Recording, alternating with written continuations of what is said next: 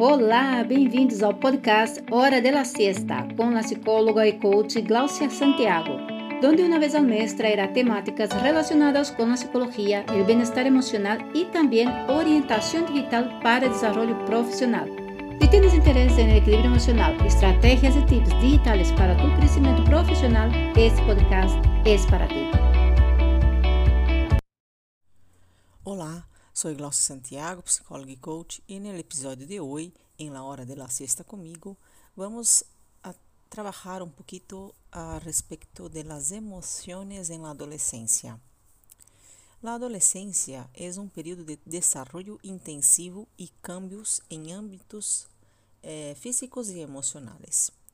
Entre los 11 a 14 años, los cambios bruscos de humor y la excitabilidad son especialmente característicos. En principio, todo lo que se experimentan es muy polar, todo es demasiado bueno o malo.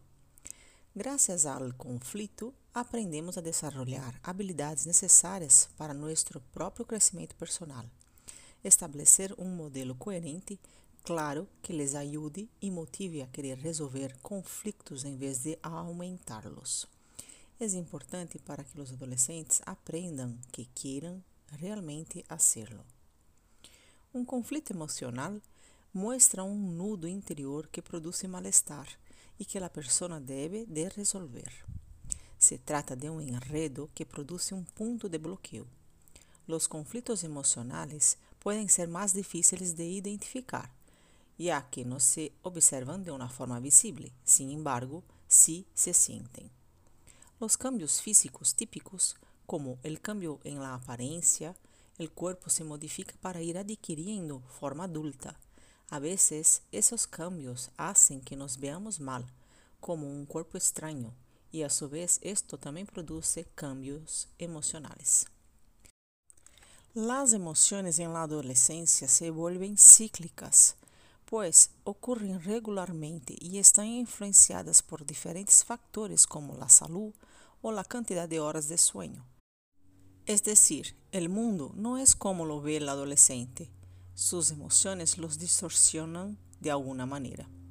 Tres consejos básicos para resolver un conflicto entre tus emociones. No tengas prisa. Sí, cultivar la paciencia es la clave de todas las gestiones que realizamos a nivel emocional. Ayúdate de la positividad y utiliza de las herramientas posibles para solucionarlo.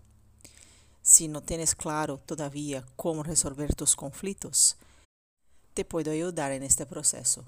Cuenta conmigo. Este episódio se acabou. Se quieres saber mais, não dudes e entra em contato com Glaucia Santiago, que poderá orientarte.